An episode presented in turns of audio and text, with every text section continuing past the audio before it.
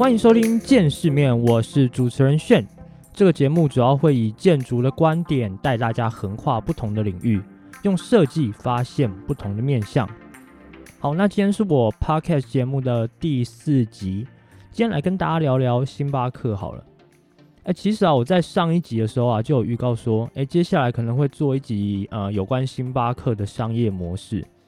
主要原因就是说啊，我在上一集的时候啊，有讲到说，哎，星巴克跟魏延武他合作的一个甄选烘焙工坊。那其实你从呃我上一个案例，你就可以发现哦，星巴克啊开始出现一个这种新的商业模式。那这个新的商业模式的出现呢，就是今天我想要跟大家聊聊的主题哦。相信大家应该都有喝过星巴克吧？然后应该也蛮熟悉星巴克这个牌子了。其实它从创立到现在啊，已经有五十年了。然后其实现在店面的形态啊，也越来越多元。从以前可能只是单纯的到咖啡店去点一杯咖啡哦，那到现在呢是去体验一个空间。所以你会发现啊，它开始在这种商业模式里面一步一步的打开这种消费者的感官刺激。好，那喝咖啡它只是一个开端哦。但要如何在这种高速更新的时代里面呢，还是持续的站稳咖啡龙头的位置？这个呢，就是今天主要要跟大家聊聊的内容哦。好，那成功的背后啊，其实都有一段成长历程。那星巴克本身它是如何做到今天这种规模的？其实我们可以从它的第一家店讲起。其实，在最早的时候，星巴克是在西雅图成立的。但那时候的星巴克啊，跟我们现在看到的星巴克有点不太一样。它一开始其实不是一家咖啡厅哦，它其实更像的是一个咖啡豆的经销商。就它店里面啊，主要是提供人买一些咖啡豆或者是一个设备的地方。那其实从只卖咖啡豆到开始卖咖啡这个过程呢，大概历经了也有几年的时间。那这个契机点主要是说，诶，星巴克这个创始人他叫舒尔茨。他有一次就到意大利出差的时候啊，他发现说，哎，其实，在意大利啊，你每走几步路，你就会看到一间意式的咖啡馆。然后这些咖啡馆里面啊，都是一些比如说三五好友聚在一起，然后聊天喝咖啡的那种情景。那甚至说啊，老板本身哦，都很熟悉这些客人的名字。其实很熟的原因，就是因为当时这种喝咖啡的形态，已经变成他们日常的一种文化。那咖啡店啊，本身就是呃，比如说他们朋友群聚啊，一些小聚的地方。所以舒尔茨啊，他就观察到这个现象哦，诶，那他就发现啊，其实咖啡厅是一个除了你在家跟在公司以外的一个第三空间。那咖啡本身就是吸引大家聚在一起的一个因素哦。所以他就开始思考说，诶，我星巴克本身应该要开始从卖咖啡豆变成一家卖咖啡的一间店。所以其实啊，像我们现在很常不是会拿着电脑到咖啡厅里面工作嘛，或者是拿一本书啊，或者是说，呃，你断考的时候会到咖啡厅里面念书，这种习惯其实最早就可以回溯到星巴克一开始创立的目的哦。好，所以星巴克从那个时候开始呢，就以这种模式在全球迅速的扩店。我记得我第一次知道那个星巴克的时候啊，应该是我国中的时候吧。就那时候假日不是会去西门町那边晃晃吗？然后我记得西门那时候应该就只有一间星巴克，每次去的时候你都要先到楼上找一轮位置，然后你才可以下来点餐哦，因为那一间实在人太多。那现在想起来了，确实说如果那时候想要到比如说家里或者是学校以外的地方念书的时候啊，你马上就会想到星巴克。那当然了，就高中的时候，他后来又出现了像绿盖。也是流行了好一阵子哦，然后再后来啊，就开始也陆续出现了很多像精品咖啡厅啊，或者是说东区里面的巷弄，开始也出现了很多比较有特色的咖啡店。那从那时候啊，我才发现说，哎，咖啡店这种行业越来越普及哦，然后好像每个人以后的梦想就是要开一间咖啡厅的那种程度。那其实现在想想还蛮有趣的哦，就你可以发现说，咖啡产业啊，在蓬勃发展的这种一个过程，那它这个过程大概就是从我国中的时候一直到大学这个阶段嘛。大学的时候应该算是最普及的时候。好，那在这种咖啡店啊越来越普及的情况下，我相信其实星巴克本身也有意识到，哦，它要怎么样才不会被这些呃陆续出来有特色的这些咖啡厅给打败，所以他们其实也一直在思考说，诶，那我要怎么样才可以带动这个产业的创新？所以你就会发现说，它其实在近几年呢，开始把星巴克的店面分好几个等级哦。第一个就是我们最一般呃常见的星巴克的门店，然后再来比较高级一点的就是甄选店，就他们开始会有一些限量的烘焙咖啡啊，然后一些限量的手冲咖啡饮品等等。不过其实最明显的，也最多人知道的就是他们的烘焙工坊。那其实这个烘焙工坊啊，简单来说，它就是一种沉浸式的咖啡体验空间。就里面除了卖最基本的咖啡之外，你还可以看到说，呃，整个咖啡的制作过程，就相当于说他们直接把一个小型的咖啡工厂搬到了店里面。好，那这种烘焙工坊啊，目前全世界的话有五间。第一间的话就是在他们原本初始星巴克创立的地方西雅图，只是那时候还没有太多人知道这个烘焙工坊的存在啊，主要是因为它是在欧洲。然后可能因为我们在亚洲地区嘛，所以相关的新闻可能也比较少。然后后来陆续在二零一七年的时候呢，就在上海开了第二家。二零一八年的时候，在米兰还有纽约啊，分别开了第三家还有第四家。然后到了二零一九年，在东京开了第五家。那东京这间呢，就是我呃上一集有提到，就是由库马设计，然后位在木黑川旁边的那个星巴克的烘焙工坊。好，那我们在谈到说星巴克接下来这几间烘焙工坊啊，它有什么特色之前呢，我们可以先来了解一下哦，为什么近几年这种体验型的商业空间会越来越多？其实你最近出门可能很有感哦，就是因为这个疫情的关系啊，很多的店面就撑不住，然后就倒闭了。有些可能是你从小吃到大的餐厅，然后一些摊贩，或者是说你比较常去的服饰店。就越来越多这种线下的实体店面啊，都转为线上商城。其实其中一个最主要的原因，就是因为承受不了这个租金的压力嘛。然后另外一个，我觉得就是他们可能觉得开网络商店或是线下的实体店面，已经对你这个店面本身是没有什么区别的。那其实我觉得这个没有所谓的对跟错啊，因为每个行业啊，或者是店家本身，它其实就有自己的一个商业模式嘛。但我们其实可以反过来想想哦，就实体店面它是永远不会消失的。其实你从哪里可以观察到，你就知道我们疫情期间的时候有多少人想要外出出门去吃饭啊什么，你就知道。当然宅男例外啊，因为他有可能本身就没有出门的这个需求。但其实人的内心啊，本身就还是很渴望外出的。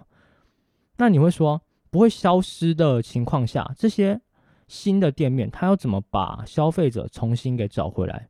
那其实这个就是啊，这些体验式的商店开始会出现的原因哦。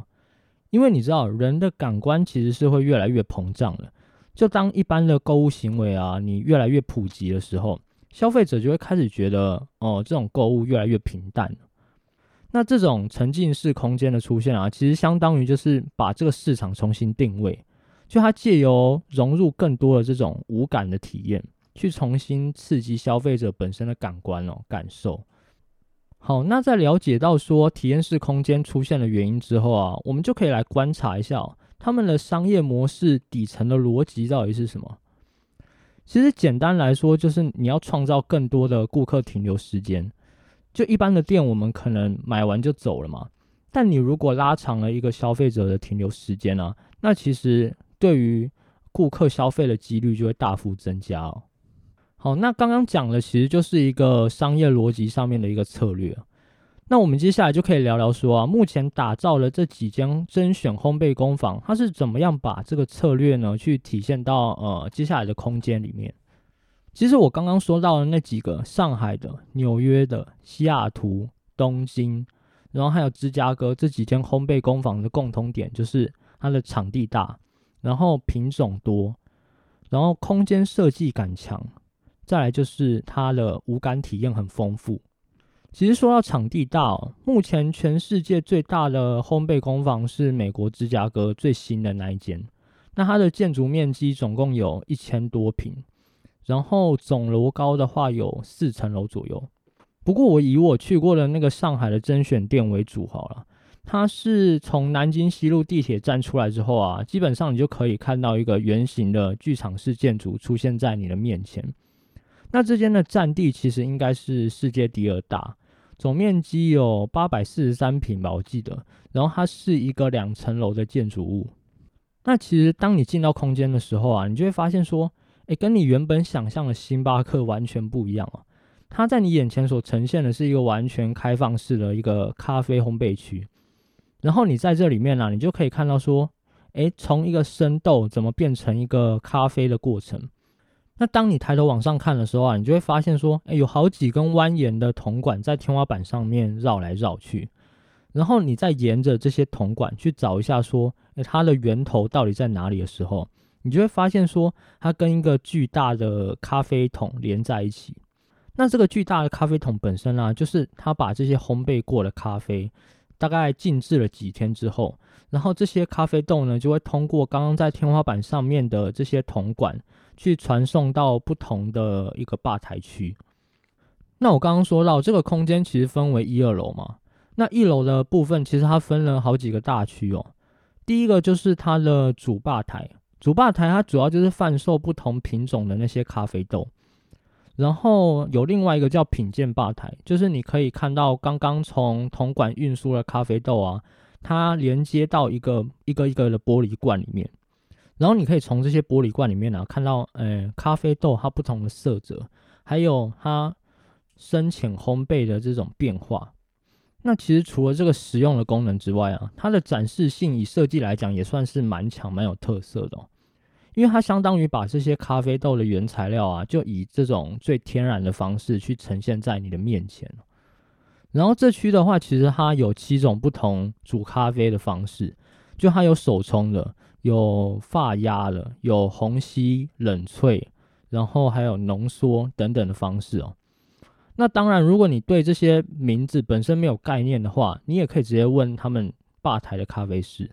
那在这个区域啊，它其实除了卖咖啡之外，它也有卖像是精酿啤酒啊、葡萄酒等等哦。所以说，如果你想喝酒的话，也是 OK 的。然后刚刚有说到它的名字叫做烘焙工坊嘛，所以其实它有另外一个区域就是专门卖面包的。它主要收购了一家意大利的面包品牌叫 Princi 哦，所以你在喝咖啡的同时啊，你也有其他餐点可以吃。那它这个区域就除了面包之外啊，还有像是手工披萨啊，然后还有蛋糕啊、点心啊等等，所以其实选择还蛮多的哦。我自己那时候吃的时候，我觉得还蛮好吃的，就你看得出来说。他们做出来的面包啊，是很高级的那一种。你可以吃到说，外面它是一个烤的比较酥脆的口感，但里面的话软硬度又还蛮适中的。好，那除了这个之外啊，还有另外一个区域叫甄选市集。其实这区也是消费者来这里啊，绝大多数一定会掏钱的地方哦。这区其实主要就是贩售星巴克的一些周边产品了。应该很多人有去过星巴克，应该都知道说，它在每个城市啊，其实都会出一些专属的城市杯，或者是一些绿咖啡用的器具啊等等但其实我后来逛逛，我发现他们的主力商品应该是他们的马克杯，然后还有那个保温杯。最主要就是说，它会因应一些假期去做设计，比如说圣诞节的时候，它会有不同的设计风格。然后当地特色的话，当然就是说，呃，你上海有上海的风格嘛，然后东京会有东京的风格，那他就会去卖一些说，哎，只有这个店专属的产品。那当然，我觉得啊，就以设计来讲，也是设计的蛮好看的。好，那刚刚讲完了一楼啊，我们就可以接下来来讲一下说它二楼的部分。其实你上到二楼就可以发现啊，它开始不止卖咖啡哦，它还有卖茶饮。那这个茶饮品牌叫 T v a n a 就是。在每一间的烘焙工坊里面呢，基本上都会有这个区域，它就是卖一些呃比较新鲜特调的茶饮。所以如果你本身就不太喝咖啡的人啊，你也可以来二楼这边喝个茶什么的。然后它这一区的吧台其实还蛮酷的，就是它的底层是用 3D 打印的那种可循环的材料去制作的，然后全长总共八米左右，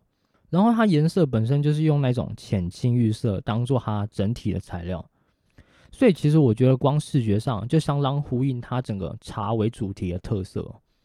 那其实二楼除了茶瓦纳这区之外啊，它还有另外一个是长吧台区。就这一区其实有一些特调的咖啡饮品之外啊，你还是可以喝到，比如说像葡萄酒之类的那种调酒。然后在这个长吧台后面呢，它就摆了几个那种塔形的冷萃装置，就其实看起来蛮像一个大型的装置艺术哦，很像一个大型的沙漏的那种感觉。然后你就可以坐在那边啊，喝的过程就静静看这几个冷萃塔慢慢的萃取的那种过程哦。好，那听到这里啊，你基本上就会发现它的空间规划都是以吧台去串联所有空间。但是同时，也是以吧台去区分不同的主题哦。那这个主要就是他们室内设计的部分了。OK，那除了室内设计以外啊，其实我觉得星巴克本身在选基地也是非常有一套哦。他们很常选的地址都会刚好是那种旧建筑，然后这种旧建筑它在某种程度上，它又代表的是一个城市的那种历史轨迹哦。就我举个例子好了。像在米兰的那一间烘焙工坊啊，它是在米兰的市中心，是一栋一九零一年盖的建筑物，所以你从外观看起来就是一个十九世纪，然后很古典主义的一种建筑风格。那这栋建筑物的前身呢，它本来是一个邮局，然后还有证券交易所，所以里面其实也有很大一部分是保留说，呃，原本当时空间的那种风貌。然后再加上说，其实它本身基地的位置啊，离像米兰大教堂或者是斯卡拉大剧院这种比较有名的观光景点哦，其实就是步行，呃，不用几分钟的距离就可以到了。所以那时候在开幕的时候啊，也吸引了超多的游客去那边朝圣了。那星巴克本身除了利用建筑物本身的优势去做空间改造之外啊，在上一集其实我也有提到，它也会跟一些比较有名的建筑师去合作。那就像我一开始说了，在东京的目黑川旁边的那个星巴克的烘焙工坊啊，它就是跟 K K A A 合作的，然后再加上它基地本身的环境也相当不错，就你到樱花季的时候啊，目黑川的两侧它就会开满整个都是樱花树，然后再加上说，因为这一栋烘焙工坊它本身有一个户外空间，所以光是环境上其实就加分了不少了。OK，那讲到这里，我就来帮大家总结一下，说，诶，这种体验空间它基本上需要具备哪几个条件哦？其实第一个条件就是要大，因为你只有够大的空间，你才可以去更细的划分你的呃不同空间的需求。那有了这些空间呢，你才能提供消费者一些更多元的体验。不过，其实我觉得具体多大，它是一个比较相对性的关系啊。因为本来星巴克它资金就很庞大嘛，所以它其实有能力可以去租下一个市中心，然后又是这种超大平数的空间，所以光是市中心，然后又超大平数，它本身就已经具有这种黄金地段的优势了。那第二个就是深度体验感的营造啊，就除了最基本的这种消费之外啊，消费者他可以看到本身产品的制作过程，或者是说亲身去体验。那你在这个过程中啊，如果你互动多了，你本身就会对这个产品的感觉就会更丰富，那就会进而增加一个消费者的购买意愿。其实这个模式你套用到不同领域的话，就会有不同的商业模式出现了。我简单的举个例子好了，其实大家应该都有去过 Apple 旗舰店嘛。那如果你没去过了也没关系啊，你可以在这集结束之后去体验一下。就是它会有一个区域是专门定期有一些教 iPhone 的使用技巧啊，比如说摄影技巧，或者是教你怎么内建这种 App 去剪音乐，或者是说，哎，教你怎么拍出电影级的场景。那其实这些课程啊，不外乎都是对于一个产品的深度体验嘛。就你有了这些体验之后啊，你才能真实感受到说，哎，这个产品本身的价值在哪里。不然你会一直以为说哦，iPhone 就是因为一个苹果的 logo，所以才卖那么贵。那当然不是。好，那第三个呢，就是场景的营造哦。像我刚刚提到星巴克里面呢，他把烘焙工坊直接搬到店里面，就是一种场景的营造。就你可以很直观的看到这些咖啡烘焙的制作过程哦。那这个营造感啊，本身就会加深消费者对于呃原本咖啡的印象。其实我再举个例子，大家就可以呃更清楚的去了解啊。大家应该都去过 IKEA 吧？那我觉得 IKEA 本身就是一个很好的场景营造的范例哦。就它透过卖场里面啊，它不同的家具去组合成一个空间，然后你就可以亲身的去感受一下，说，诶，这个室内空间里面的材质啊，跟整个家具颜色的搭配。然后如果你喜欢的话呢，你就可以按照说他们的布置来买。那其实有关于 IKEA 的商业模式啊，我们在之后的某一集应该也可以跟大家来分享一下它的商业模式是怎么样子。好，那再来最后就是第四个，就是注重品相的互补。这个互补有点像是刚刚说的，星巴克除了卖咖啡之外啊，它还有搭配一些面包啊跟甜点。其实我觉得这个想法是对的，哦除非你是那一种五十年的老店，就你一生坚持你只卖一种东西，不然其实我觉得在这种快速更变的时代啊，你很难会跳脱出来啊。这不是说你要卖的很杂哦，而是说我觉得你可以多方尝试。就我举个例子，你应该就会蛮有共鸣的。很多人可能都说摩斯汉堡是被汉堡耽误的红茶店，然后钱柜是被 KTV 耽误的牛肉面店，或者是说拿坡里是被披萨耽误的炸鸡店。所以你从这几个例子啊，你就可以很明显的知道说，哎，有时候也是这种误打误撞。就你原本预期开一家店，把这个比如说汉堡当做你的主打商品，然后会让你红，结果你发现 出乎意料之外，反而是红茶让你红。所以我觉得这个相对来讲也是一种分散风险的概念呢。OK，那这个就是我总结的以上四点。如果你喜欢这种商业空间系列的话，欢迎留言让我知道哦。现在到 Apple Podcast、Google Podcast，然后 Spotify 跟 YouTube 都可以收听到我的节目。那我也会把我的每一集的案例照片呢，都放在我见世面的 IG 上面哦。所以如果你有兴趣的话呢，也可以去追踪一下。那我的 IG 账号是 Archword Podcast，A R C H W O R L D，然后底线 P O D C A S T。那节目的最后呢，再一次感谢你们的收听，我们就下一集再见了，拜拜。